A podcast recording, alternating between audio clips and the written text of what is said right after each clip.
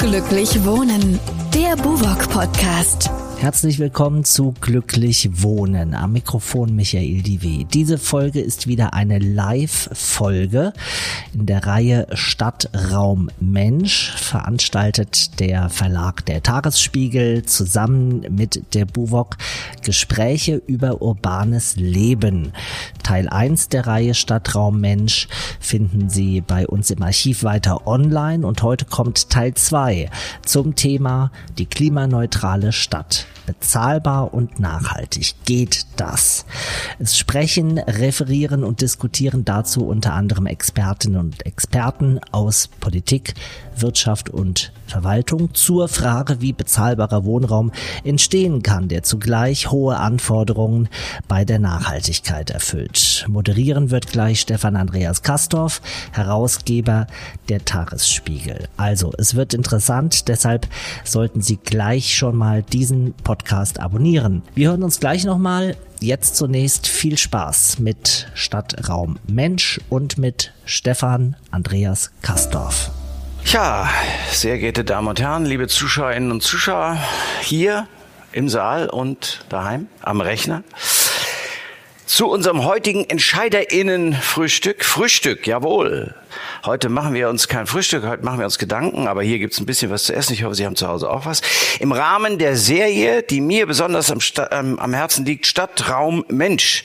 Einer Plattform, die sich der essentiellen Frage widmet, wie wir Städte nachhaltig und lebenswert gestalten können. Mein Name ist Stefan Andreas Kastorf und ich bin publizistischer Herausgeber des Tagesspiels, also so eine Art Hereingeber. Wir haben 50 Plattformen, auf denen Sie uns also in Rinde geschnitzt oder in digitale Ziffern umgerechnet genießen können. Ich freue mich außerordentlich, Sie alle hier, hier und live im Stream begrüßen zu dürfen. Und äh, wir wollen gemeinsam über eines der dringenden, ja der drängendsten Themen unserer Zeit diskutieren, nämlich die urbanen Räume. Die sind Schauplätze vielfältiger Herausforderungen und Chancen. Das sagt sich immer so, aber es ist wirklich wahr in diesem Falle. Denn wie wir Menschen denken und leben, so bauen und wohnen wir, sagte Herder, Johann Gottfried. Und der kommt mir gerade recht. Wie können wir sicherstellen, dass Nachhaltigkeit und bezahlbarer Nachhaltigkeit auf der einen und bezahlbarer Wohnraum Hand in Hand gehen? Diese Fragestellung ist im Grunde genommen das Herzstück unserer heutigen Diskussion. Also ich erinnere mich noch, ich hoffe Sie auch, an unsere vergangene Zusammenkunft am 18. Oktober, gar nicht so lange her. Die war auch schon geprägt von, denke ich mal, erkenntnisreichen Diskussionen. Und deswegen wollten wir es auch weitermachen. Ich finde es spannend. Soziale Stadt und zukünftige Gestaltung urbaner Lebensräume. Das ist tatsächlich etwas, was uns alle in der je unterschiedlichen Weise angeht. Ähm, wie sagte der Hauslehrer von äh, Klaus Heinrich bei Thomas Mann, wir haben tiefe Einblicke gewonnen. Ja, wir haben tiefe Einblicke gewonnen, die uns auf unserem Weg zur Schaffung lebendiger und zugänglicher Städte unterstützen. Heute Morgen erst wieder zugängliche Städte. Alle werden wissen, wenn sie hierher gekommen sind, wie schwierig das manchmal ist, lebendig und zugänglich zugleich zu sein. Heinrich von Kleist der in Wannsee begraben liegt. Also wenn Sie in Berlin sind und mal nach Wannsee kommen wollen und wenn Sie es schaffen durch den Verkehr, durch die lebendige Stadt, dann sagte der, Städte sind nicht etwa gemacht, damit die einen darin wohnen und andere daran verdienen. Nein, damit alle Menschen darin leben. Der kommt mir auch gerade recht, finde ich auch richtig. Diese Worte hallen jedenfalls bei mir genauso nach wie damals. Und im Grunde genommen ist es so, dass dieses Zitat, das ich ja nur entlehnt habe, uns alle daran erinnert, dass die Stadt eben allen zugänglich sein sollte. Und zwar unabhängig von sozialen Schichten und finanzieller Lage. Unabhängig von sozialen Schichten und finanzieller Lage. Deswegen möchten wir uns heute noch mehr in zwei Schwerpunktbereiche vertiefen. Und zwar beleuchten wir zunächst die Herausforderungen und Chancen der Kreislaufwirtschaft gefolgt von einer Diskussion über die Vereinbarkeit von Nachhaltigkeit, Energieeffizienz und bezahlbarem Wohnraum. Nachhaltigkeit, Energieeffizienz, bezahlbarer Wohnraum. Drei Säulen dessen, was wir heute unter einer lebendigen und zugänglichen Stadt verstehen. Unsere Referenten und Gäste sind Experten auf ihren Gebieten. Ich bin dankbar. Sibylle May und Dominik Campanella werden uns in die Welt der Circular Economy Circular Economy einführen und diskutieren, wie wir diesen ja innovativen Ansatz in unseren städtischen Räumen verwirklichen können. Im Anschluss werden hochrangige, namhafte Persönlichkeiten, darunter Daniela Billig vom Abgeordnetenhaus, Elisabeth Endres von der TU Braunschweig und Jan-Marco Lutschak aus dem Bundestag über diese Herausforderungen und Lösungen, Lösungsmöglichkeiten sprechen, um das, was ich eben als drei Säulen nannte, nachhaltige, energieeffizient und bezahlbar Wohnräume zu schaffen. Dank gebührt auch heute wieder unserem Partner der Buwok, der Partner, der diese Plattform überhaupt ermöglicht, damit wir es möglich machen und uns nicht unmöglich machen und dessen Unterstützung uns hilft, diese Themen überhaupt zu diskutieren. Also ich bin überzeugt, also mindestens ich bin überzeugt, dass unsere Diskussionen und Erkenntnisse von heute uns auf dem Weg zu einer nachhaltigen, bezahlbaren, zugänglichen Stadt von morgen voranbringen werden. So, und jetzt lassen wir uns mal in diese Themen eintauchen, Ideen, von mir aus auch gerne austauschen. Also ich gebe Ihnen meine, Sie geben mir Ihre, wir nehmen sie mit und dann versuchen wir, früher morgen konstruktive Lösungen zu arbeiten. Versuchen. Wer, wer ewig sich, ja, also wer ewig sich bemüht, kann am Ende trotzdem scheitern. Trotzdem wollen wir es versuchen. Wer nicht versucht, ne, der wird nicht klug. Tatsächlich sind wir sehr daran interessiert, von Ihnen zu hören, auch von Ihnen im Stream und auch von Ihnen hier. Würde mich freuen, befragen. Und dann können wir eine Botschaft in die Welt senden.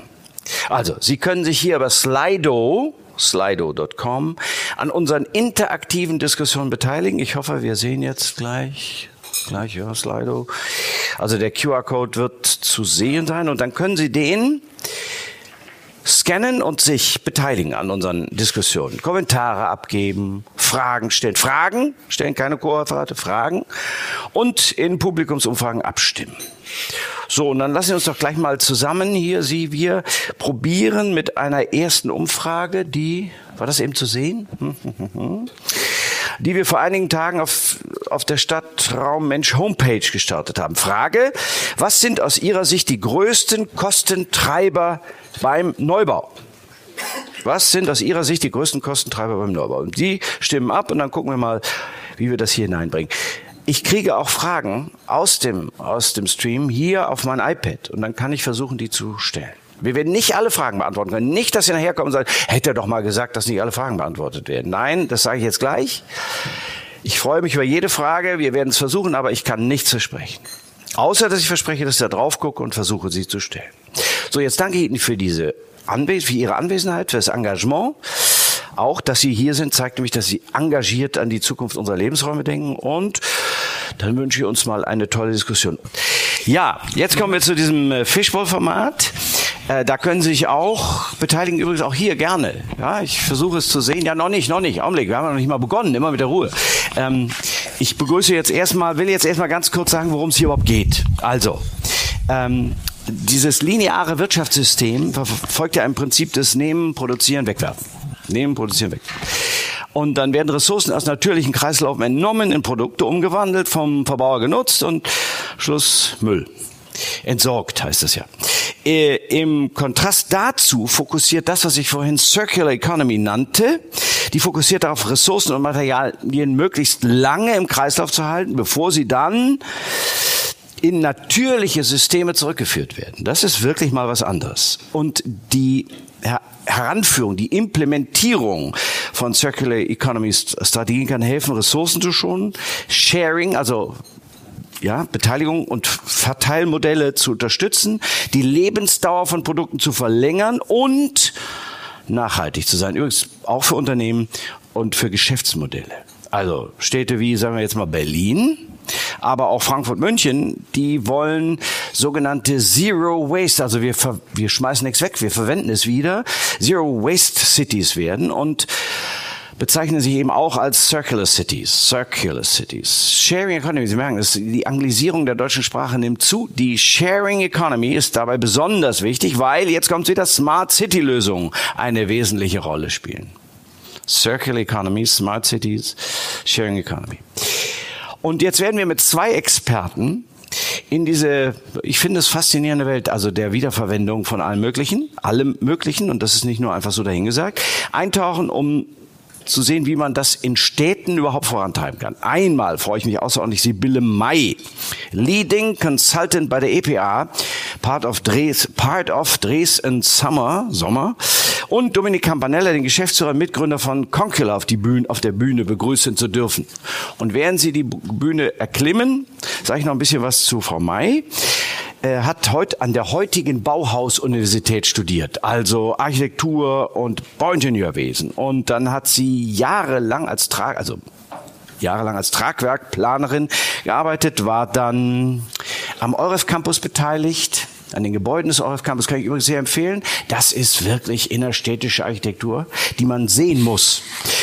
Dann war sie bei der Messe, Immobilienmanagement Messe und jetzt ist sie Leading Consultant bei EPA und entwickelt, sagen wir mal so, den Standort und kreislauffähige, gesunde Gebäude im genannten Sinne.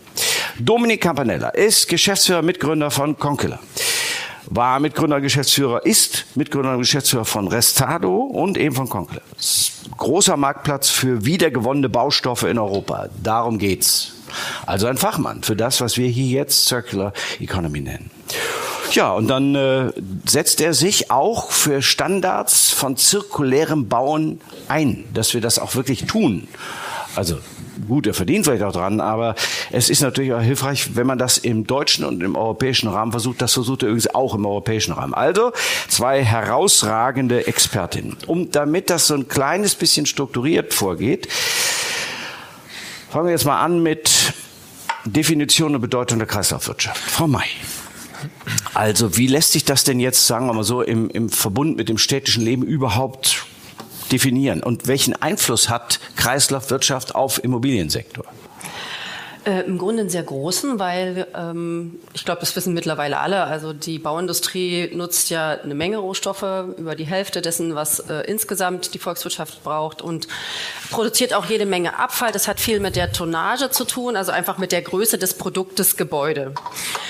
Mhm. Ähm, und in diesem Sinne können wir uns das einfach nicht mehr leisten, im Grunde Materialien minderwertig wiederzuverwerten oder gar auf Deponien zu bringen, was aber im Augenblick auch gar nicht mehr der Fall ist. Also die Rezyklierquoten im Bauen sind deutlich hoch. Nichtsdestotrotz geht es vor allen Dingen beim kreislauffähigen Bauen eben nicht nur um eine lineare Kreislaufwirtschaft, also den Gedanken, wir nutzen die, die Produkte, die wir jetzt haben, jetzt für die Ewigkeit immer wieder, immer wieder, weil sie kennen die Qualitäten der Produkte, die im Augenblick auf dem Markt sind. Wir brauchen deutlich bessere.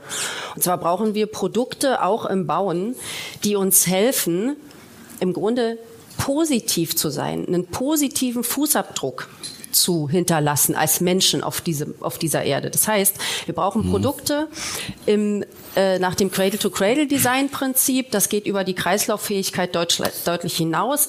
Halt, was ist Cradle-to-Cradle? Cradle to Cradle ist ein Designprinzip, was im Grunde neben dem Gedanken, dass es keinen Abfall mehr gibt, sondern Abfall ist Nährstoff immer und überall. Also wir nutzen die Materialien im Kreislauf ähm, dazu kommt natürlich konsequent mit erneuerbaren Energien. Also unsere Volkswirtschaft, unsere Wirtschaft funktioniert mit erneuerbaren Energien, womit wir damit dann im Grunde ja CO2-neutral sind. Mhm. Und ähm, was dazu kommt, Diversität. Wir feiern Diversität. Wir brauchen Diversität. Nicht nur Biodiversität, sondern wir brauchen Diversität in der Gestaltung unseres Produktes Gebäude. Ja, und zwar ganz individuell für die Standorte, für die, für die Aufgaben eines jeden einzelnen Produktes, weil unsere, unser Produktgebäude ist ein, ist ein Unikat und insofern ähm, braucht es auch jeweils diverse individuelle Lösungen. Herr Kammerdell, welche Chancen aus Ihrer Sicht bietet Kreislaufwirtschaft? Chancen. Vorteile haben wir jetzt gehört, ja. Aber welche Chancen gibt es denn da? Und ähm, was ist überhaupt nachhaltige Stadtplanung? Naja, die Chance ist eigentlich relativ klar. Also wie Sibylle ja gerade gesagt hat, großer Teil der Ressourcen geht in die Baubranche und man kann wirklich sagen, dass die Baubranche mit Abstand der größte Umweltverschmutzer der Welt Gibt es da so einen Prozentsatz? 80 Prozent? Ja, 60 Prozent des Gesamtabfallaufkommens kommt aus der Baubranche und 40 Prozent des CO2s. Und wenn wir uns anschauen, woher dieses CO2 kommt, sehen wir, dass die Hälfte der Betrieb des Gebäudes ausmacht. Mhm.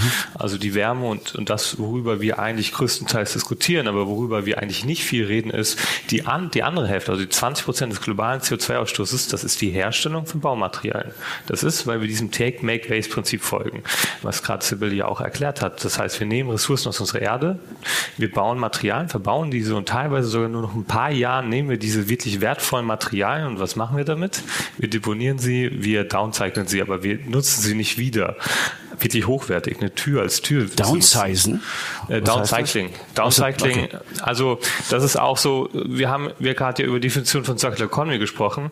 Ähm, es gibt natürlich Monitoring-Berichte über Recycling. Da heißt es äh, Deutschland Recycling-Weltmeister. Ich glaube, offizielle, äh, offizielle Reports sagen, dass wir in der Baubranche eine Recyclingquote von 97 Prozent haben.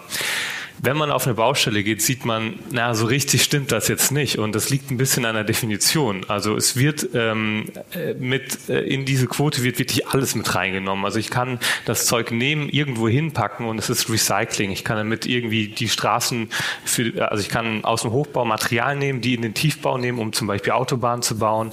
Ähm, das ist keine hochwertige Nutzung, das ist eine minderwertige Nutzung. Okay. Das heißt, nur ein Prozent heute der Materialien werden wirklich wieder genutzt und nur 13 Prozent der Materialien gehen wirklich in hochwertiges äh, Recycling. Das heißt, da ist noch viel Potenzial und die Chance ist relativ einfach, denn wenn wir den Klimawandel ernst nehmen und bekämpfen müssen, äh, wollen, dann müssen wir auf der Baustelle anfangen. Also ja, der Klimawandel wird auf der Baustelle entschieden.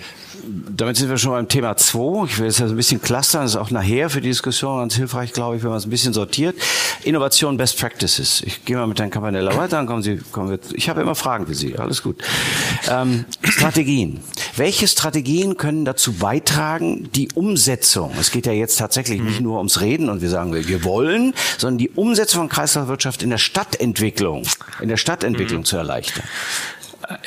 Also was wir identifiziert haben. Also konkret. Mhm, was wir identifiziert haben mit Concula ist, dass ähm, wir gar nicht wissen, was heute in unseren Städten verbaut ist. Das heißt, wir müssen ähm, ganz konsequent Materialien in Gebäuden digitalisieren. Das heißt, wenn ich heute ein Gebäude baue. Ah, erheben und digitalisieren, so ein, äh, so, so, so, eine, so ein Register anlegen. Was richtig, gibt's wo? Genau, richtig. Aha, und okay. genau das machen wir mit Concula. Wir digitalisieren Materialien in neuen und in bestehenden Gebäuden. Das heißt, wenn wir heute was bauen, müssen wir es digitalisieren, müssen wir es irgendwo hinterlegen. 90 90 Prozent der Informationen äh, über ein Gebäude gehen ein Jahr nach, nach dem Bau wirklich verloren. Und das darf nicht passieren, weil wenn wir dann ein Gebäude umbauen oder rückbauen, wissen wir gar nicht, was darin enthalten ist. Mhm. Und können es dann nicht in den Kreislauf bringen. Und dann, wenn wir ein Gebäude rückbauen Verstehe. heute in Deutschland, dann müssen wir auch wirklich davor reingehen und schauen, was ist in diesem Gebäude Was enthalten. brauchen Sie dafür? Wir sind ja ins Gelingen verliebt. Also, was brauchen Sie dafür? Was wir brauchen, um beides durchzuführen, ist letztendlich der Gesetzgeber, der das implementiert. Die Tools sind dafür, stehen zur Verfügung. Ähm, mit, ähm, wir, haben, wir haben eine DIN-Norm entwickelt, die wirklich eine Methode vorgibt, wie können wir diese Materialien in Gebäuden digitalisieren beim Rückbau. Mhm. Das steht zur Verfügung seit September, haben wir auf Deutsch und Englisch veröffentlicht, wird jetzt eingeführt in der Schweiz, Dänemark, Schweden, äh, Frankreich eine deutsche Norm, aber nicht in Deutschland. Ist cool. Ganz interessant, oder? C'est bon. Wenn es in Frankreich ist, kommt es vielleicht auch mal irgendwann bei ja. uns an. Frau May, welche Hindernisse, also das ist ja ein Hindernis zum Beispiel, aber ähm, wie kann man, wie kann man sowas flächendeckend gewissermaßen in der Umgebung einsetzen? Welche Hindernisse sehen Sie? Ähm, also ich glaube, ähm, die Idee im Grunde, wenn Gebäude, wenn denn Abriss notwendig ist oder Rückbau oder ähm, Entfernung. Ja, bei manchen wünschte man es sich. Bitte? Für das urbane Leben. Bei manchen Gebäuden wünschte man sich den Rückbau. Ich ja. glaube, um ehrlich zu sein, dass man, dass wir da auch nicht drum rumkommen.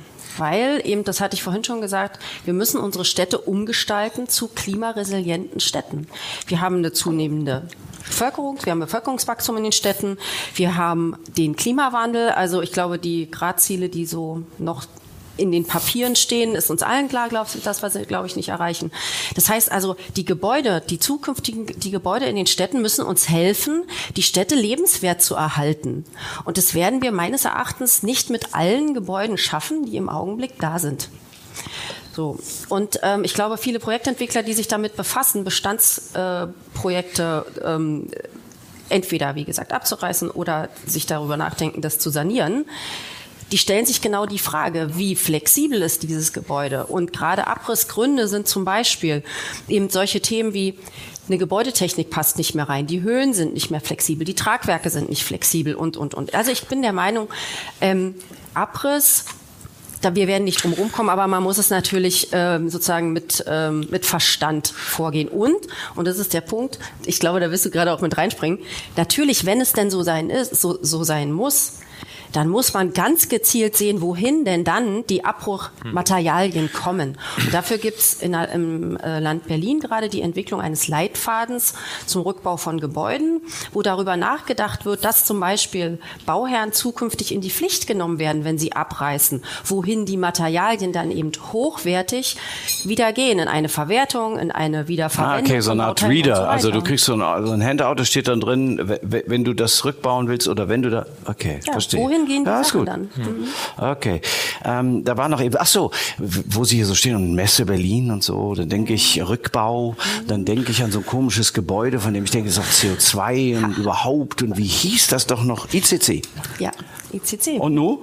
Was sagen Sie? Gut, Kann man, äh, kostet viel Geld? Rückbau kostet auch Geld. Ist nicht immer nur so, dass man hin und Hammer drauf und ja. dann fällt alles zusammen. Das ist ja nicht. Ja. Was sagen Sie zu sowas? Ich meine, das haben wir in Berlin. Wir haben ja monstermäßige Gebäude hier. Ja, was sagen Sie? Also ich glaube, was, ich glaube, was mal interessant ist zu wissen, ist, dass das ICC damals gebaut wurde, bereits mit dem Wissen, dass es ein defizitäres Projekt ist, übrigens. Ja. Und das ist auch das, was, glaube ich, der, dem, kein Scherz, ne? Hm. was dem Land Berlin solche Gebäude dann im Grunde auch, ich sag mal, schwer ist, weiter zu nutzen oder wieder zu nutzen, ist die Wirtschaftlichkeit. Es gibt krass viel und richtig gute Ideen für diese Gebäude. Aber kein Entwickler und die Stadt wie gesagt, ist jetzt nicht die reichste, hat, es hat einfach kein Geld, es sozusagen als Zuschussgeschäft zu betreiben. Die Messe würde es nutzen, als Konferenzgebäude wieder, man könnte Ausstellungen machen. Es war mal der Gedanke der Landesbibliothek, das reinzubringen. Das Problem ist die Wirtschaftlichkeit daran.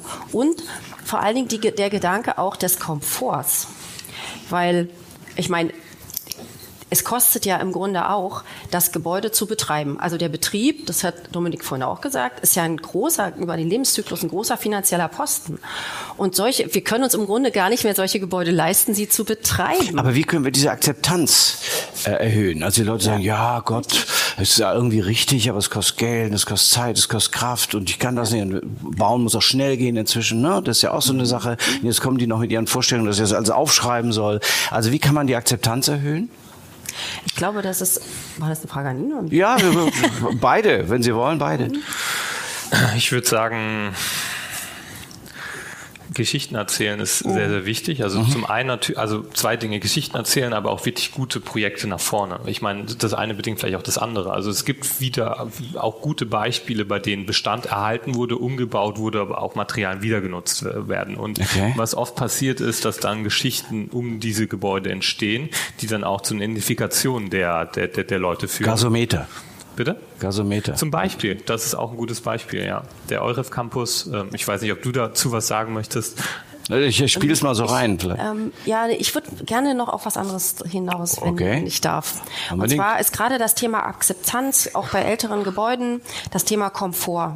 Ja, ich meine, wir haben ich glaube, viele quälen sich auch mit der Arbeitsstättenrichtlinie rum, ja, wo einfach mhm. wir jetzt noch gezwungen sind, Gebäude so, so hoch zu konditionieren, ja, dass das auch das natürlich Betriebskosten in die Höhe treibt zum Beispiel. Und das ist, glaube ich, was, wo wir echt ran müssen, denn ähm, es gibt wunderbare Studien dazu, dass zum Beispiel also natürlich konditionierte Räume, Menschen, die darin arbeiten und leben, eine ganz andere Akzeptanz haben für zum Beispiel für ähm, unterschiedliche Temperaturen im Raum als äh, Personen, die also in hochkonditionierten Gebäuden sitzen.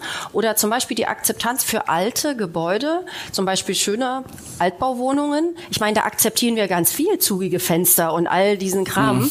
ja, Schallschutzdefizite etc., weil sie Charme haben, weil sie eine ganz andere Geschichte haben. Und ich glaube, damit kann man schon auch sozusagen die Menschen vielleicht ein kleines bisschen auch austricksen. Sie halten also mit einer guten architektonischen Qualität zum Beispiel und mit einer natürlichen Versorgung, glaube ich, viel mehr aus, eventuell, als man ihnen zutraut. wir haben das Thema jetzt eben schon gestreift, Akzeptanz. Ne? Also mhm. jetzt äh, sagen wir so Partnerschaften, Zusammenarbeit ist auch so ein Cluster, dass man sich vorstellen kann.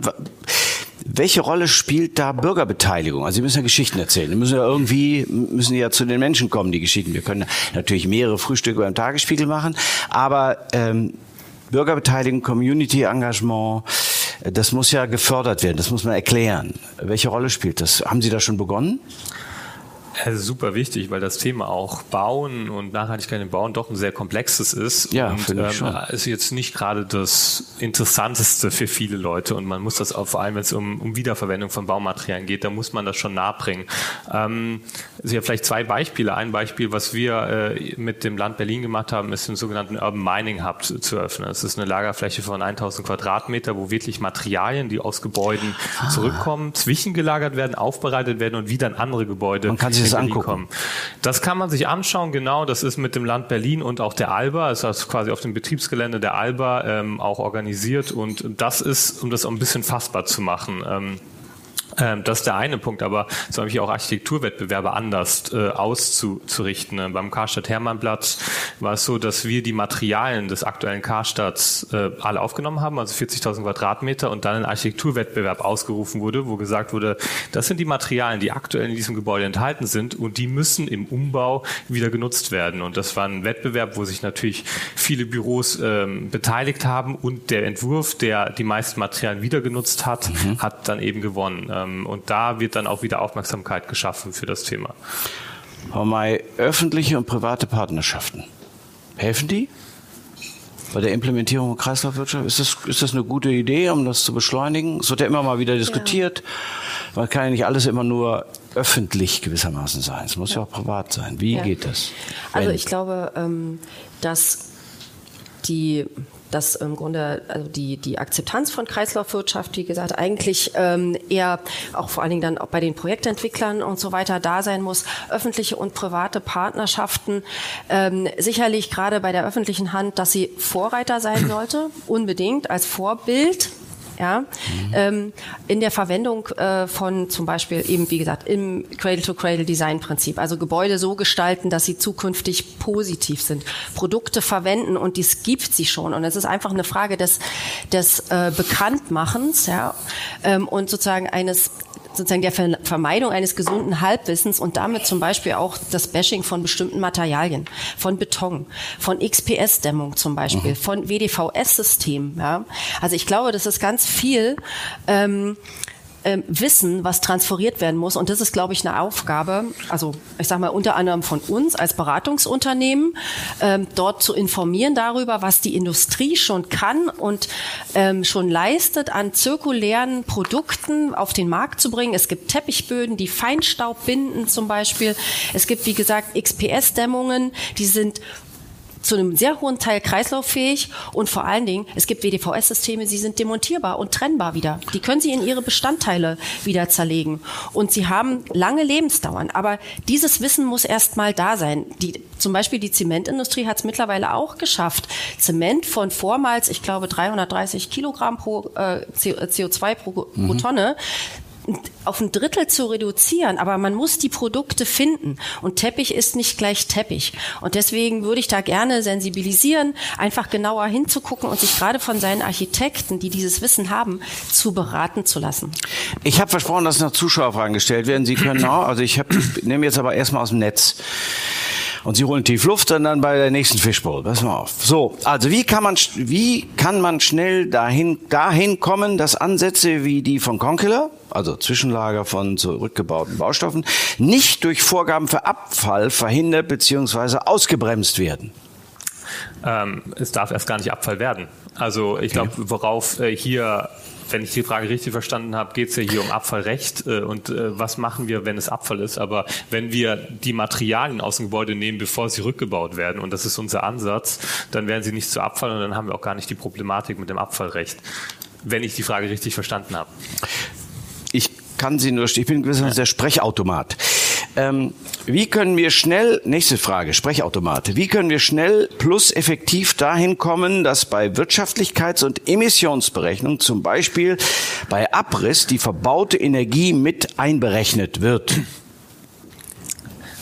Normal? Ja, bitte. Ich, ja, ich, was soll ich machen? Wie können wir schnell und plus effektiv dahin kommen, dass bei Wirtschaftlichkeits- und Emissionsberechnungen, zum Beispiel bei Abriss, die verbaute Energie mit einberechnet wird? Also ich gehe mal davon aus, dass es sich hier um Ökobilanzen. Der Gedanke ist erstmal eine Ökobilanz. Ja. ja. Und äh, der Vorteil von Bestandsgebäuden oder von Modernisierungen einfach, wenn man einen ganzheitlichen CO2-Fußabdruck dieser Maßnahme im Augenblick errechnet, wird der Bestand auf Null gesetzt. Ich gehe da mal davon aus, dass das äh, die Frage ist. Also das verschafft natürlich Modernisierungen und Sanierungen äh, in, den, in diesen Betrachtungen einen erheblichen Vorteil. Das soll auch so sein, ja, weil damit im Grunde gerade wenn man mal ähm, also über den CO2-Fußabdruck dann auch Entscheidungen bauen oder nicht bauen ähm, trifft, ist das genau das, was untersucht werden muss über den Lebenszyklus. Und ich glaube, die Herausforderung ist, dass wir nicht die Daten haben, was ist in dem Gebäude verbaut und deswegen können wir es ja nicht ökobilanzieren. Und eben mit dieser DIN-Spec, äh, die da entwickelt wurde, gehst du durch das Gebäude, weißt, was es enthalten und daraus kannst du auch eine Ökobilanz erstellen und kannst auch wirklich schauen, okay, wenn ich dieses Gebäude abreiße, wie viel CO2 geht denn quasi verloren dadurch, dass ich es abreise? Und ich glaube, das ist auch sehr wichtig. Ähm, darf ich dazu ganz kurz sagen? Ich ganz glaube, kurz. durch, durch Abriss gehen, geht CO2 eben nicht verloren, weil genau das versuchen wir ja, der, die, nämlich diese Materialien eben in die Kreislaufe zu führen. Ja. Und gerade der Beton, das ist eben die große Masse dessen, was ja den, das sozusagen dieses CO2 mal ähm, erzeugt hat, als, es, als das Gebäude gebaut worden mhm. ist, war auch immer. Ähm, und dieses im Grunde diese Rezyklate, die werden schon zu einem sehr hohen Teil wiederverwendet. Also ich glaube, Beton ist da ähm, kein aber, gutes Beispiel. Aber im Tiefbau. Und, und ich glaube, das ist die Herausforderung, dass Materialien, die im Hochbau sind, auch im Hochbau bleiben. Aber ja. Die Dame der Herr, vielen herzlichen Ich habe was gelernt. Also jetzt am Schluss hätte ich, hätte ich sie fast verloren, weil wir jetzt beim Tiefbau gelandet sind. Aber gut, ich danke herzlich fürs Hiersein, Dasein, So-Sein. Schönen Tag. Gerne.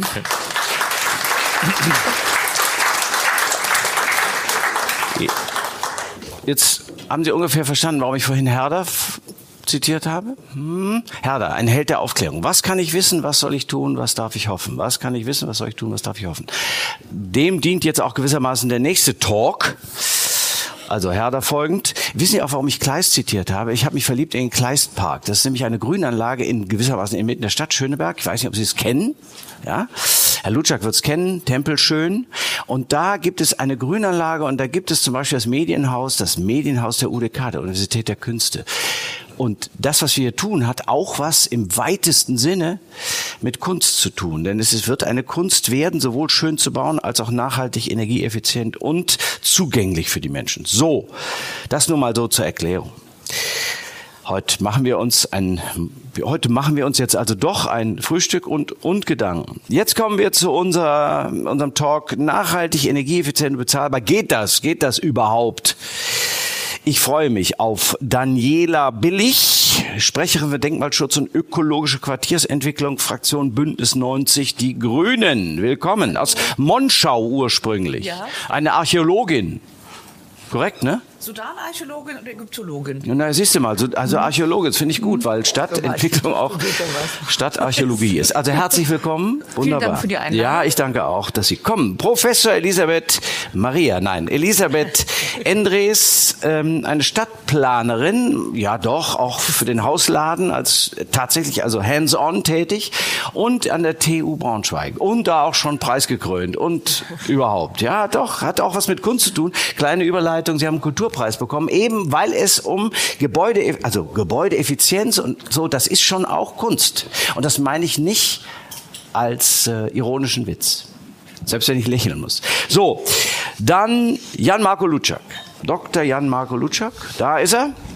Willkommen, Mitglied des Deutschen Bundestages und dort selbst. Ist das jetzt eigentlich so, dass Sie der Nachfolger als baupolitischer Sprecher von Kai Wegner sind? So ist das in der Tat tatsächlich. Da könnte er noch Bürgermeister werden in Berlin. Ja, ich glaube, ja, der, der Kai Wegner macht das super und wird das hoffentlich noch viele, viele Jahre machen. Ja, der macht das smart. Das, also er hat sich so verändert, dass man gar nicht glaubt, dass Kai und Wegner Wenn das der Tagesspiegel und Sie, Herr Kastorf, sagen, dann muss es stimmen. Nee, nee, das sagen wir schon andauernd. Also man weiß gar nicht, also wenn ich so früher, wenn ich ihn so gehört habe, dann habe ich gedacht, oh Gott, oh Gott.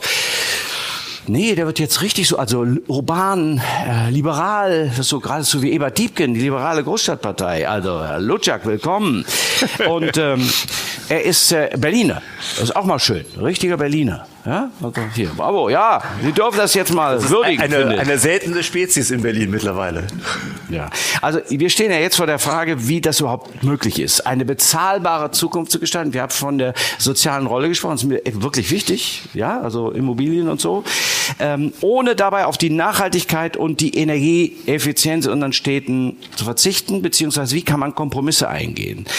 Und Tatsache ist, dass ja nicht nur Lebensmittel und Energie teurer werden, sondern äh, das Wohnen entwickelt sich zu einer unfassbaren Herausforderung für viele. Wohnen, bauen sowieso, aber das ist ein solcher Reizpunkt inzwischen in unserer Gesellschaft geworden. Wenn du bauen sagst, wohnen, ja, und da kommen sie, die Banken und die anderen und Baustoffe außerdem. Also Kauf, Miete, alles egal. Die Preise zeigen, es wird ein richtiges großes Problem und es geht nicht nach unten, sondern äh, nach unten, sondern nach oben. Die Tendenz ist nach oben. Also außerhalb dieses geschützten Raumes geht's nach, also geht das geht's richtig in die Vollen. Das ist schon auch ein Thema. Inflation und so weiter und so weiter. Das, das ist, wirkt auf alle an. Also wie lange können wir das so, wie, wie können wir das überhaupt noch schaffen? Wie können wir den Trend aufrechterhalten? Wie können wir bauen? Wie können wir das alles hinkriegen? Und das vor dem Hintergrund dessen, was Bündnis 90 Grüne, andere jetzt erkämpfen wollen, nämlich Nachhaltigkeit, klimagerecht, umweltverträglich. Und die anderen Parteien sagen, ja, eigentlich ist gar nicht so falsch. Hm, Naja, also das wollen wir jetzt mal zu erkunden versuchen. Wir machen das jetzt so, ich habe jetzt auch wieder so ein bisschen so thematisch gegliederte Fragen und dann gibt's auch gleich Zuschauerfragen und da hinten hatte sich ja schon eine gemeldet, ja genau, der hat sich die Frage genau überlegt. Sie dürfen sich auch und so und dann bitte adressieren, genau, aber ich jetzt erstmal hier durch und dann die Frage adressieren, bitte. Also sagen, ich bin, auch sagen, ich bin, hm, also Stefan Kastorf und ich habe eine Frage an Daniela Billig. Zum Beispiel jetzt, gleich. Aber jetzt erstmal an alle vier in der Runde. Nee. Nee, nee, nee, nee, nee, wir fangen mal anders an. Ähm, was versteht man überhaupt unter nachhaltigem Bauen, Frau Billig? Ähm, unter nachhaltige Bauen, glaube ich, äh, ist ganz, ganz viel auch zu verstehen, was die beiden Vorrednerinnen ja gerade gesagt haben, die Frau Ja, May und politisch? der Herr Politisch? politisch. Ähm, ich denke, dass wir die Dinge, die in der ersten Runde gerade irgendwie vorkamen, auch in Gesetze und Vorschriften verankern müssen, damit es tatsächlich auch passiert. Äh, ich glaube, die Frau Mayer und der Herr, Herr Campanella haben sehr deutlich gesagt, was geht ähm, und auch was viele Leute spannend, ja. schon ähm, freiwillig machen. Ähm, es ist tatsächlich immer noch derzeit etwas teurer.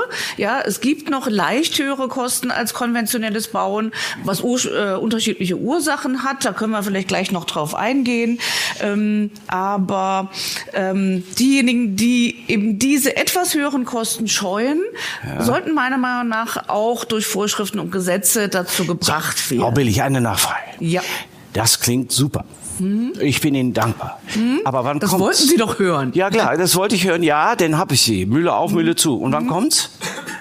Na, im Moment sind wir hier in Berlin in der Opposition, wie wir alle wissen. Äh, wir hatten Herr jetzt Lutscher kommt da gleich noch. um ja, genau, sagt, im. Zweifelsfalle ähm, ähm, ist es im Bund äh, eine Sache, wo wir vielleicht noch was reißen können. Aber jetzt hier in Berlin haben wir jetzt gerade die Bauordnung in Arbeit gehabt, also oder noch gerade in Arbeit. Die wird demnächst auch beschlossen. Und da ist das alles das Ist drin? eine, nee, das ist leider noch nicht Siehste? drin.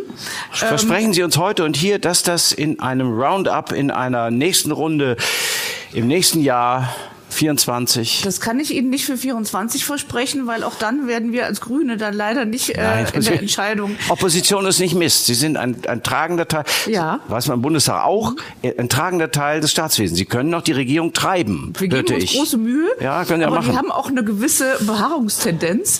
Äh, ich weiß nicht, ob Sie die Debatte zur Bauordnung äh, verfolgt haben. Und ähm, der neue Entwurf ist besser als äh, der alte. Also die Verbesserungen sind ein Schritt nach vorne, aber wir haben uns natürlich sehr, sehr viel mehr da Also ehe ich mich mit Ihnen verstricke, der, Ja. der ehemalige baupolitische Sprecher des Deutschen Bund, im Deutschen, der CDU-CSU-Fraktion im Deutschen Bundestag, nämlich Kai Wegner, ist jetzt Regierender. Den kann man noch ein bisschen, den können Sie kriegen. Also ich ermuntere Sie.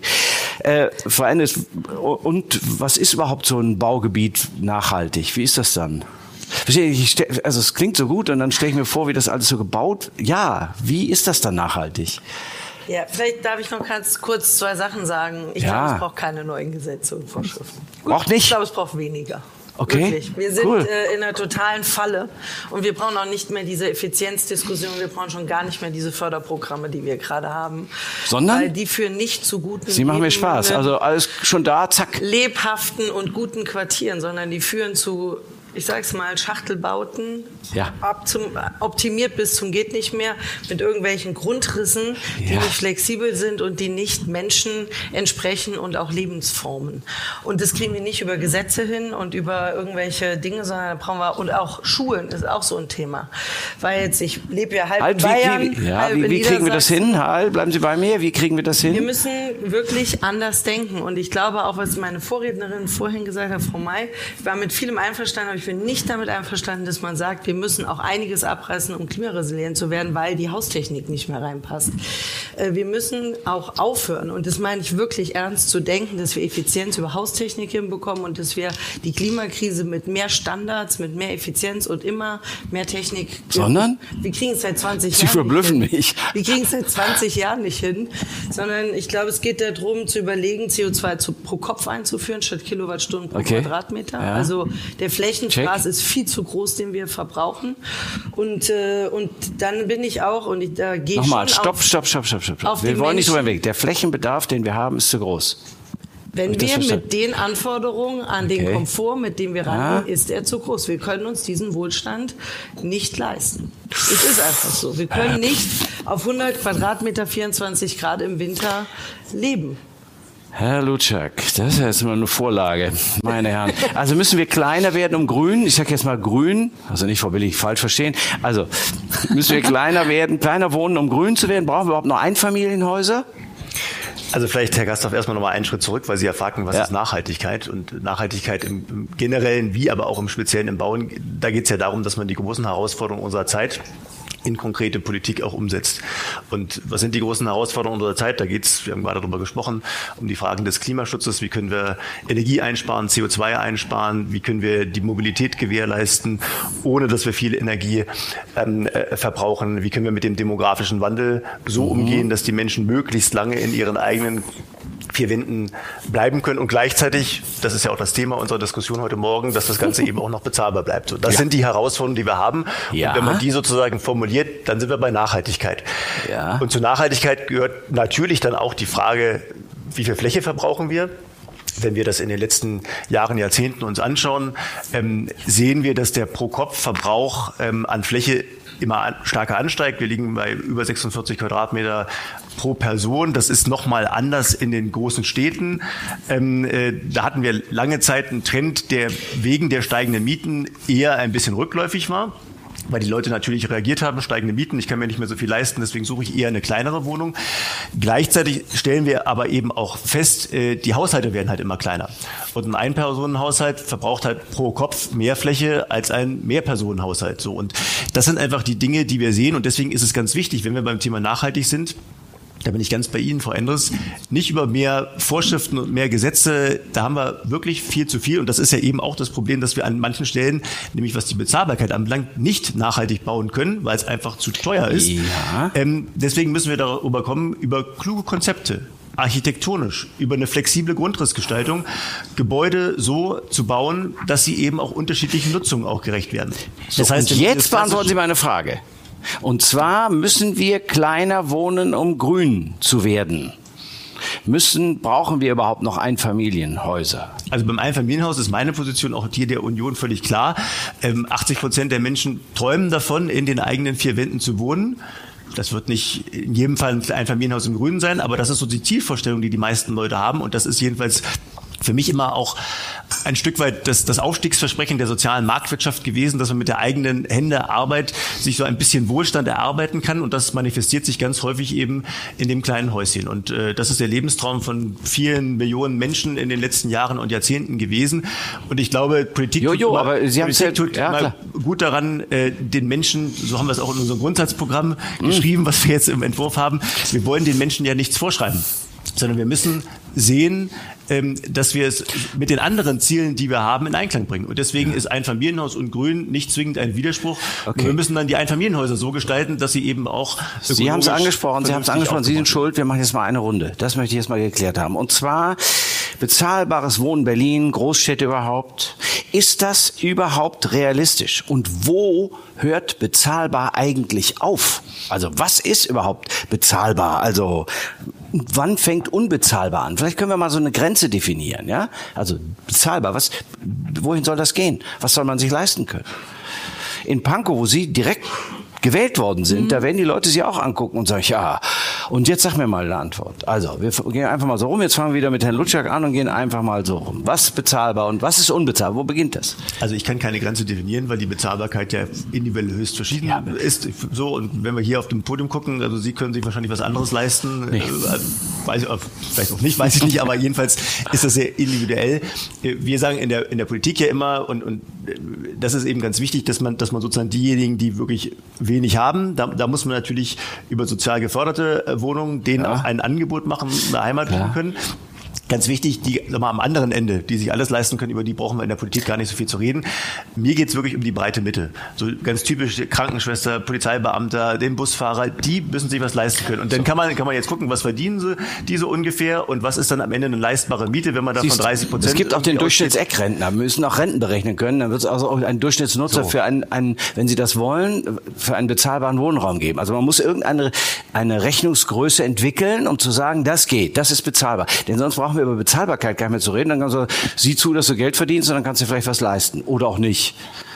Also gibt es so irgendwelche Rechnungsgrößen? Ich versuche mir nur vorzustellen, in welche Richtung Politik geht. Das kann ja nicht im Nirvana landen. Also man kann nicht sagen, ungefähr, wir halten den, den Finger da in das Wasser und gucken mal, wie warm es ist oder wie kalt es ist und dann machen wir eine politische Entscheidung. Sondern du musst ja irgendeine Richtgröße haben, eine Rechnungsgröße. Und gibt es da irgend sowas?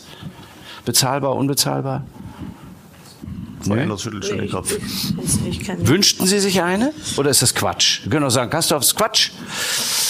Das also ich, ich fände es gut, wenn wir, also es gibt ja zweierlei Paar Schuhe meiner Meinung nach, die das Bauwesen so nach oben treiben. Das eine sind die Grundstückspreise in den großen Städten, die unglaublich ja. hoch gehen. Und äh, ich lebe ja halb in Braunschweig, halb in München, beides Metropolen, die auch von der Automobilindustrie, oh. äh, Braunschweig ist jetzt vielleicht keine Metropole, aber eben eine sehr prosperierende Stadt, muss man sagen. Und deshalb habe ich gedacht, jetzt aus München kommt, jetzt kannst du dir mal eine andere Wohnung leisten. Aber das äh, ist da auch sehr, sehr teuer, die Mieten, weil der Boden sehr teuer ist. Das ist mhm. das eine. Und dann kommt noch hinzu, dass auch mittlerweile das Bauen sehr teuer ist. Und dann finde ich auch nicht richtig zu sagen, das nachhaltige Bauen ist immer noch ein bisschen teuer, teurer. Warum ist denn das nach, was ist denn überhaupt nachhaltiges Bauen? Und warum, ich weiß gar nicht, wie man zu, immer zu dieser Aussage kommt, nachhaltig zu bauen ist teurer. Wir bauen gerade eine Schule in München oder in, auch in Regensburg und eine in Weimar. Die sind super günstig. Aber die entsprechen bestimmt nicht den Standards, die in irgendwelchen Nachhaltigkeitspapieren drinstehen. Wir machen nämlich das Fenster auf, wir haben schlaue Grundrisse, die sind im Betrieb und äh, in der Erstellung super günstig. Wir haben dann gesagt, ja gut, eine Schulnorm sagt jetzt 78 Quadratmeter pro Schulklasse, da haben wir halt nur 72 Quadratmeter und es geht auch. Und es geht doch auch wirklich darum zu sagen, was brauchen wir wirklich? Und eine Aula kann auch mal Mensa sein. Also die Frage mhm. ist doch, wir bauen doch einfach nicht angemessen mehr in unserer Zeit äh, und, äh, und machen dann äh, Standards wie EH40, um das wieder äh, günstiger, vermeintlich günstiger in Betrieb zu machen, bauen Technik ein, die 15 Jahre hält, wo keiner weiß, wann sie äh, wieder rauskommt. Aber das fördern wir. Und von daher wäre für mich schon die Frage, äh, bezahlbar ist für mich so einfach wie möglich. Und einfaches Bauen kostet nicht so viel. Aber einfaches Bauen ist auch schichtenärmer als den Kram, den wir heute bauen in der Bauphysik ja. und all diese Themen. Frau Billig, ich hänge ja immer noch in der Frage, ich kann sie aber auch noch einen Tick erweitern, um es allen dann einfacher zu machen, dann geht's noch mal hin und her. Das ist ein, wirklich die soziale Rolle von Immobilien, das Bezahlbare, Träume, wie sagten Sie, Herr Lutschak, ja, man muss auch, man muss den Menschen mit mittlerem, unterem Einkommen einen Traum verwirklichen können. So, deshalb die Frage, ist es so, dass die Wohnungsknappheit in Berlin, die wir haben, zunehmend Menschen mit mittlerem Einkommen, also das wird berichtet, berichten mhm. wir ja auch, mit mittlerem Einkommen betrifft. Und dass ähm, vielfach kritisiert wird, die bisherige Förderpolitik, vielleicht ist es das, sich zu stark auf einkommensschwache richtet und weniger auf diejenigen mit mittlerem Einkommen, die jetzt auch nichts mehr machen können, aber so gerne wollten ihre Träume verlieren. Das könnte man jetzt noch in diese Fragerunde mit reinbringen. Ich mache es Ihnen nicht so einfach. Also erstmal gibt es bezahlbar, unbezahlbar. Wo, wo, wo beginnt das? Wo, wo endet das? Und dann die Frage, muss man tatsächlich mehr auch in der Förderpolitik die Menschen mit mittlerem Einkommen in den Blick nehmen? Der Herr Lutschak hat ja gerade schon irgendwie die 30 Prozent des Ja. Einkommens genannt. Ja. Das ist für mich tatsächlich auch eine Grenze, die irgendwie auf gar keinen Fall überschritten werden darf. Man muss aber auch die zweite Miete damit reinrechnen. Also es reicht jetzt nicht netto kalt, äh, dass das 30 Prozent sein darf, sondern wir haben sehr, sehr hohe Energiekosten an sehr, sehr vielen Stellen. Und das ähm, sollte man damit einberechnen. Und wir haben sehr häufig ärmere Bevölkerung, die in schlechter gedämmten, in einfacheren Häusern leben, die einfach mehr Wärmeverlust haben. Äh, Und da ist schon Sozi äh, ein soziales Problem. Äh, Das bedeutet, äh, nicht nur irgendwie die gut verdienten Leuten im Prenzlauer Berg sollten in den hübschen, irgendwie schönen, warmen Häusern leben, sondern ähm, wir sollten da tatsächlich äh, auch über die Gesamtbevölkerung. Förderpolitik? Gesamt Förderpolitik natürlich, äh, aber eben nicht nur für die Ärmsten, weil wir inzwischen festgestellt haben und auch gerade zum Beispiel im Prenzlauer Berg oder Mitte, äh, dass auch der ganz normale Mittelstand äh, sich die Energiekosten, nicht mal unbedingt nur die Miete, aber vor allem die Energiekosten häufig gar nicht mehr so gut leisten kann und da eben auch dann Ängste entstehen.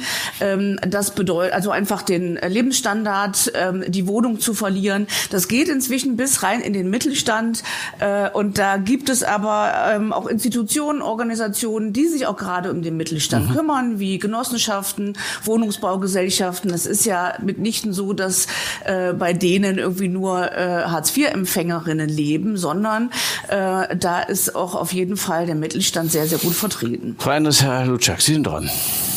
Ich sammle Ideen. Ich, also ich will vielleicht nochmal zu dem Thema Förderpolitik nochmal zurückkommen. Also natürlich müssen wir fördern, Wohngeld und dynamisieren. Das ist alles, alles völlig richtig.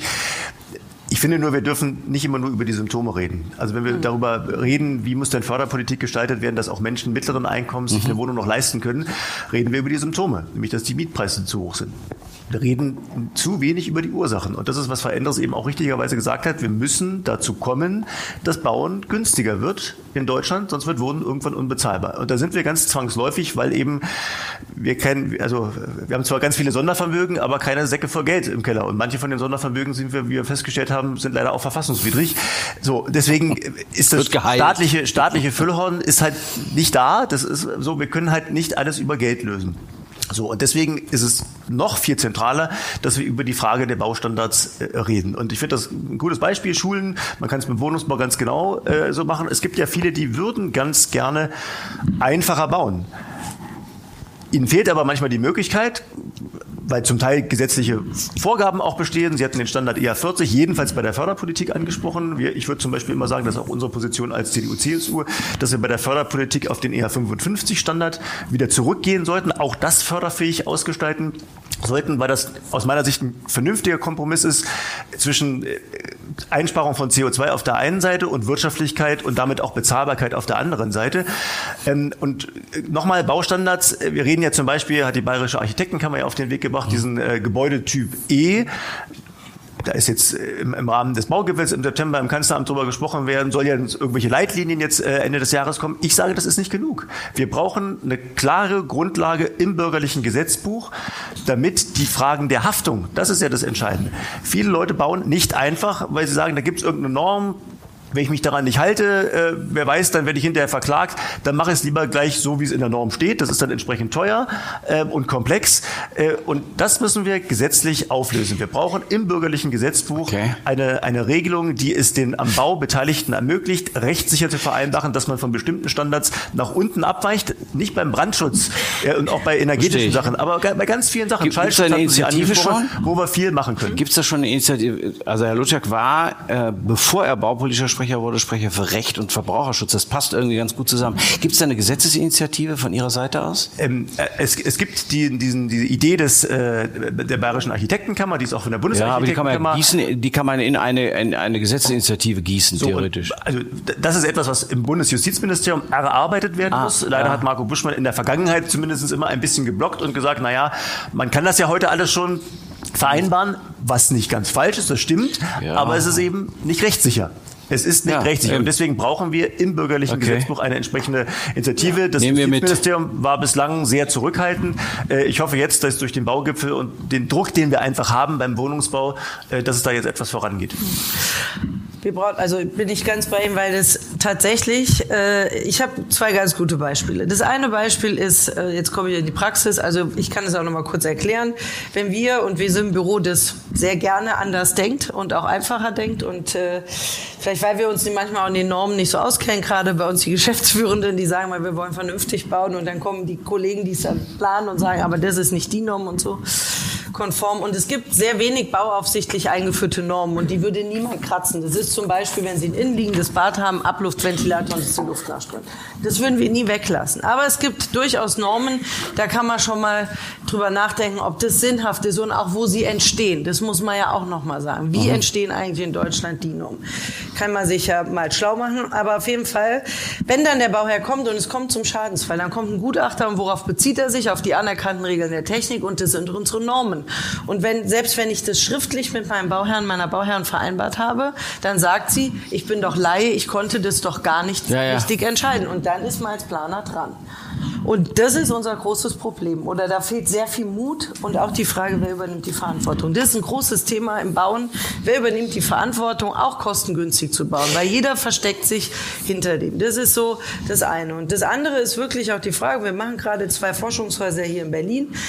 Es ist auch eine Frage der Architektur und der Grundrissplanung. Wenn ich sage, ich baue wieder ein Haus, in dem kein Ventilator ist und das 25 Quadratmeter pro Person erstmal vorsieht und vielleicht Gemeinschaftsflächen, die ich dann für mhm. Kindergeburtstage, Kommunionen oder was man heute noch alles feiert, äh, dazu mieten kann, dann ist es eine, eine knallharte Grundrissaufgabe. Und dann muss ich ein, wieder lernen, Grundrisse zu zeichnen, wo jedes, jedes Zimmer erstmal ein Fenster hat. Vielleicht soll ich noch erklären, dass äh, Frau Andres außerdem, dass sie Professorin ist in der TU Braunschweig auch noch im, in einem Ingenieurbüro arbeitet, Projektleiterin einem Ingenieur, der es Hausladen heißt, finde ich so witzig, das kann man ganz gut merken, Hausladen. Aber so unser Senior, der ist gegründet, mein Büropartner. Der heißt gar, Hausladen. Gar kein, gar kein Künstler. Okay, nee, aber Hausladen finde ich witzig. Genau. Wo Sie gerade so schön im Schwung sind, also wir haben ja ein schrumpfendes Wohnungsangebot und steigende Nachfrage schrumpfendes Wohnungsangebot, steigende Nachfrage. Wie kann man dem entgegenwirken? Also äh, selbst selbst wenn viele Haushalte bereit wären, höhere Mieten zu zahlen. Wie kriegt man das überein? Das ist ja wie Angela Merkel. Wissen Sie noch, wer Angela Merkel ist? Ähm, jedenfalls, die sagte immer, ja, Physikerin. Und die konnte rechnen. Hm, das kann nicht jeder heute, wie ich gemerkt habe in der Regierung da. Okay, also jedenfalls, sie sagte immer, wir sprechen von der Verwürfelung des Balls. Also schrumpfendes Wohnungsangebot, steigende Nachfrage. Und dann gibt's Mieter, die sagen, ja, ich zahle auch mehr, aber es geht trotzdem nicht auf. Ja, ich glaube schon, dass wir Wohnraum brauchen, ähm, aber nicht äh, so mit der Gießkanne, vielleicht wie es jetzt gerade auch zitiert wird, was ich auch anders verstanden habe, ein bisschen im Ministerium. Aber 20 Marzahne. Marzahns. Ja, aber wir, ja, aber wir haben auch sehr, und das war das andere Beispiel des Ramersdorf Süd, äh, eine äh, sehr intelligente Herangehensweise, mal zu sagen, was ist gesamtökologisch für so ein Quartier der 70er mhm. Jahre mhm. die beste ja. Lösung.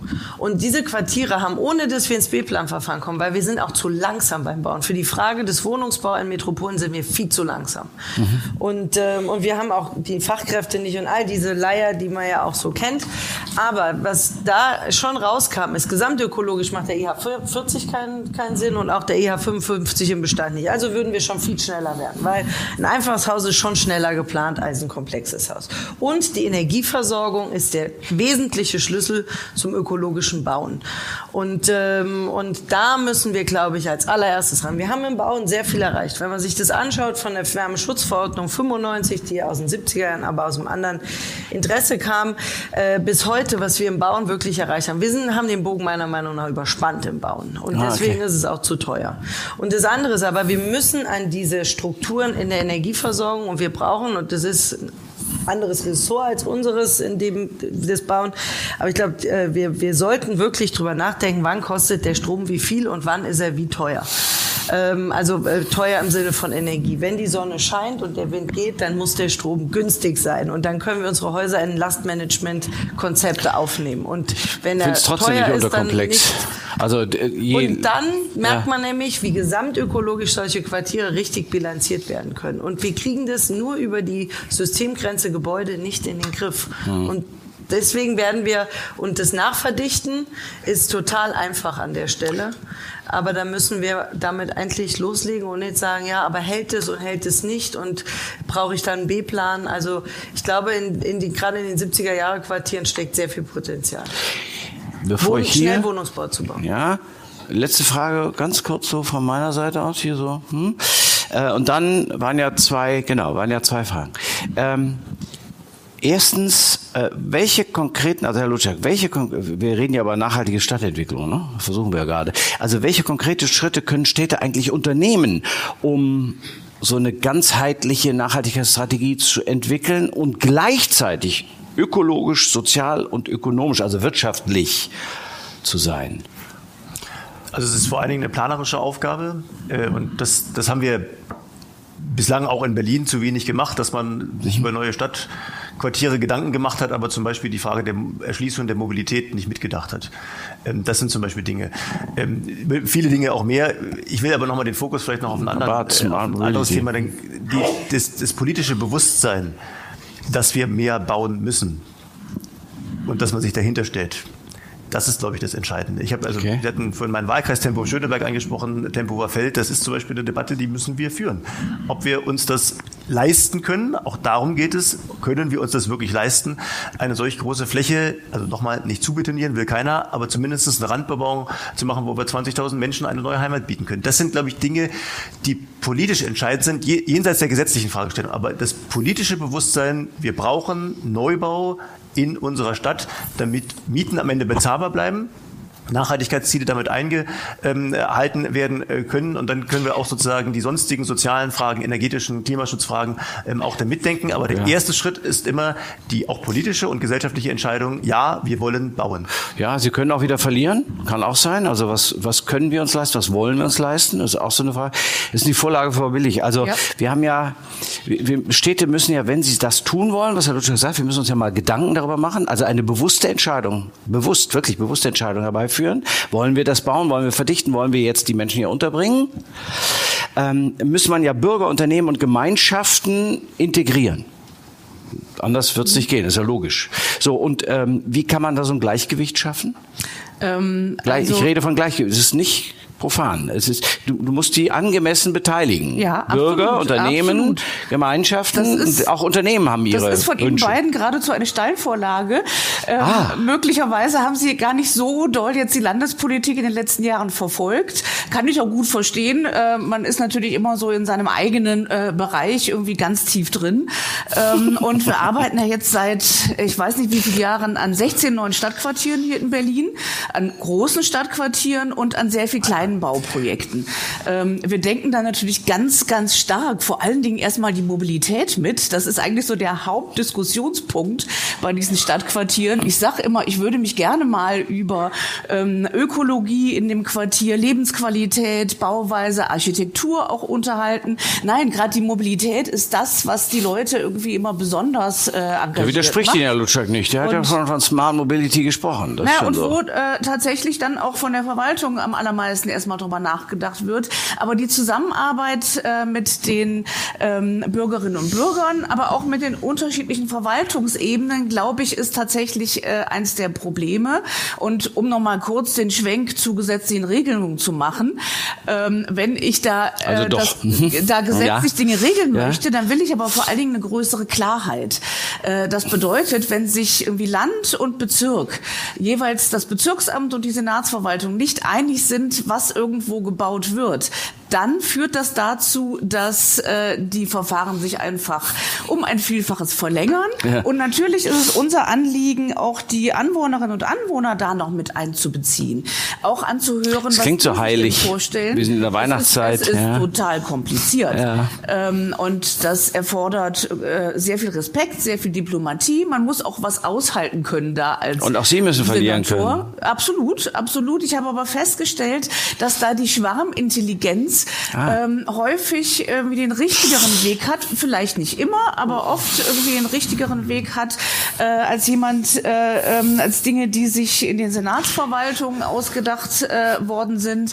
Also die Zusammenarbeit zwischen den Ebenen, ja. die ist hm. sehr, sehr wichtig. Ich sprach die Unternehmen an, aber darauf kommen wir dann noch.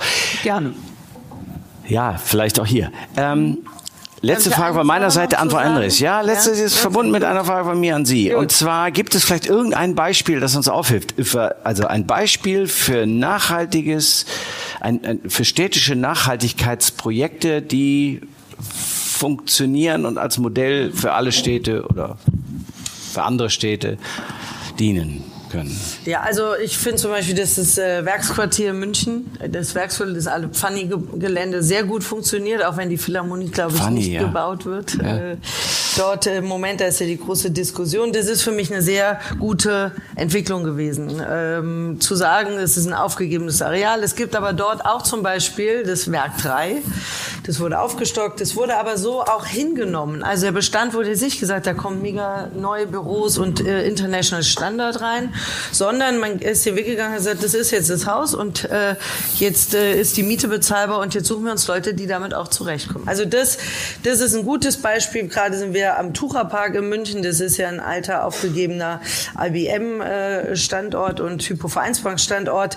Da ist die Frage auch, wie geht man mit dem Erbe der 70er Jahre um? Ich denke, da sind auch sehr gute Herangehensweisen gemacht worden mit Workshops etc. Aber zu dieser Frage der Partizipation, ich finde ja schön, dass die Frau Billig gerade gesagt hat, und auch über Architektur und sie würde auch gerne die Leute fragen, die da sind. Ich glaube, das sind zweierlei Paar Schuhe und das sind eigentlich die Motoren und das Wichtigste, was wir tun können. Der öffentliche Raum gehört uns allen. Und wenn wir weiter mit dem öffentlichen Raum so umgehen, so stiefmütterlich wie jetzt, dann will jeder immer größer wohnen. Also für mich ist auch der öffentliche, ein guter öffentlicher Raum viel wichtiger, äh, dass wir den schaffen, Bäume pflanzen, die mehr bringen als jede komische kleine Fassadenbegrünung, die dann wieder am Mieter hängt oder an wem auch immer. Und dass wir gute Architektur und gute öffentliche Räume schaffen, die uns allen gehören und die nutzbar sind. Da gibt es in Kopenhagen natürlich zum Beispiel Ja, gut. extrem gute Beispiele. Ich dürfte da mal ein Jahr leben. Das lebt man wirklich anders in dieser Stadt. Ich kann es jedem nur empfehlen, da mal im Sommer zu sein und wirklich Sommer, Stadt, ja. Stadt zu leben. Und das andere ist diese, die Frage der Partizipation. Man kann viel fragen, aber umso wichtiger ist es. Und aber die Verantwortung, wie eine Stadt geplant wird, können wir nicht auf die Bürgerinnen und Bürger übergeben. Das können wir nicht machen. Dafür sind wir planende und verantwortliche stadtpolitische Sprecher und Sprecherinnen. Und das kann man leider, man kann fragen und man muss es aber dann in eine gute Planung gießen Verstehe. und die Verantwortung und auch manchmal die Bisschen Prügel autoritativ abholen. ist das schon. Ne? Wir müssen ja mal sagen, wofür es gut ist. Nein, weil ich, wir machen das sehr viel, solche Prozesse. Ich finde das auch richtig und man muss gut zuhören. Aber einer muss auch sagen, wie sieht nahe diese Stadt aus und die Entscheidung darüber übernehmen. Das kann nicht, äh, das kann man leider nicht, nicht Sind Sie in der Politik? Das Nein. ist irgendwie interessant. Nein. Ja, das ist nämlich auch gerade das Thema der Politik. Einer muss irgendwann mal irgendwie Ja, ich sagen, muss ja auch in dem Haus gut zuhören und dann übernehmen. irgendwann mal sagen, wie es gehen soll. So, jetzt haben wir aber Fragen. Genau, wir fangen mit dem jungen Mann da hinten an. Lukas Bodelschwing. Oh. Äh, nicht wegnehmen, die das hin. Nein, nein, die junge. Dame hält das Mikrofon fe fest. Lukas Bodelschwing, ich bin Landschaftsarchitekt und äh, engagiere mich in einer Initiative in Neukölln. Ich wollte Sie, Herr Lutschak, fragen, wie das zusammenpasst, dass ähm, wir uns in Neukölln dafür engagieren, dass die BUWOG vier Hektar Wald, die dort gerodet werden sollen, um 440 Eigentumswohnungen zu bauen, wieso Ihr Bausenator dieses B-Plan-Verfahren an sich gezogen hat, nachdem der Neuköllner Bezirk sich dagegen ausgesprochen hat, das B-Plan-Verfahren weiter zu verfolgen. Gut, wir sammeln. Jetzt gehen wir doch zu der Dame, die sich hier gemeldet hat und dann wird's gesammelt. Also Herr Lutschak hat sich, kann sich da ein bisschen vorbereiten jetzt. Die Antwort und dann. Ich heiße Claudia Nier, ich wohne im Wohngebiet Karl-Marx-Allee, zweiter Bauabschnitt, erstes Wohnkomplexgebiet mit serieller Bauweise. Frage allgemeiner Natur, wie lange wollen wir denn noch Neubau haben? Wenn wir in Berlin 3,8 Millionen Einwohner haben und 2 Millionen Wohnungen, machen wir erst ein Fragezeichen auf, wenn wir bei 3,8 Millionen Wohnungen für 3,8 Millionen Einwohner sind. Es geht nicht um Neubau, es geht um Umnutzung, es geht um Änderungen. Das Okay. ist ganz wichtig in der Stadt. Meine konkrete Frage, Mollstraße 4, als Wohngebäude 73 gebaut, äh, durch Privatisierung dann zu einem Hotel umgebaut ist, also jetzt auf, auf einem modernen Standard. Der Eigentümer will das abreißen, obwohl es ein Wohngebäude ist. Seine Begründung ist, die Geschosshöhe beträgt lediglich 2,80 Meter und daraus kann er kein Büro machen, deswegen Abriss, Neubau. Verschwendung von grauer und auch neuer Energie. Warum reißt Berlin dieses Gebäude nicht an sich? Es gibt ja den Fonds für den Kauf und Rückkauf von Wohngebäuden und macht daraus wieder ein Wohnhaus, weil 2,80 Meter Ja. sind für Wohnbauten vollkommen ausreichend. 214 Wohnungen, alle mit Balkon, alles Ja, barrierefrei. ja, ja, verstanden, verstanden. Das ist eine sehr konkrete Frage. Ich hoffe, ich hoffe, dass wir hier, also Mollstraße, lieber. Ja, ja, das ist auch großartig. Und ich danke Ihnen, dass Sie auf diese Art und Weise für den Tagesspiegel Werbung machen. Aber ob hier das Podium das beantworten kann, fangen Sie mal an. Herr Lutschak, fangen Sie mal mit der ersten Frage an, bitte, und dann gucken also, wir mal, ob wir auf die anderen Fragen eine Antwort finden. Äh, ich lese zwar, vielleicht bei der letzten Frage, lese zwar den Tagesspiegel auch, habe aber den konkreten Bericht über die Vollstraße jetzt nicht gelesen, aber zu Herrn Bodelschwingen. Ähm, also ich kenne auch dieses konkrete Projekt der BUWOG an der Stelle nicht. Aber grundsätzlich kann ich Ihnen sagen, das ist in der Tat etwas, was wir jetzt in der neuen Koalitionsvereinbarung niedergelegt haben, dass wir in den konkreten Fällen, wo es in den Bezirken nicht weitergeht, weil wir eben festgestellt haben, mit Blick auf die letzten Jahre, dass große Projekte eben häufig großen Widerstand hervorrufen. Und vor Ort, ich bin, bin selber Politiker, der auch einen Wahlkreis hat und auch viel unterwegs ist und ich weiß, wenn irgendwo was gebaut wird in der Nachbarschaft, sind die Leute meistens nicht besonders begeistert darüber. So. Und deswegen ähm, ist die Idee dabei, dass man bei Projekten, die, Sie haben von über 400 Wohnungen ges gesprochen, die dort entstehen sollen, die sich verhakt haben, die wir aber dringend brauchen, dass man das eine Ebene höher, nämlich auf die Ebene Senatsverwaltung zieht.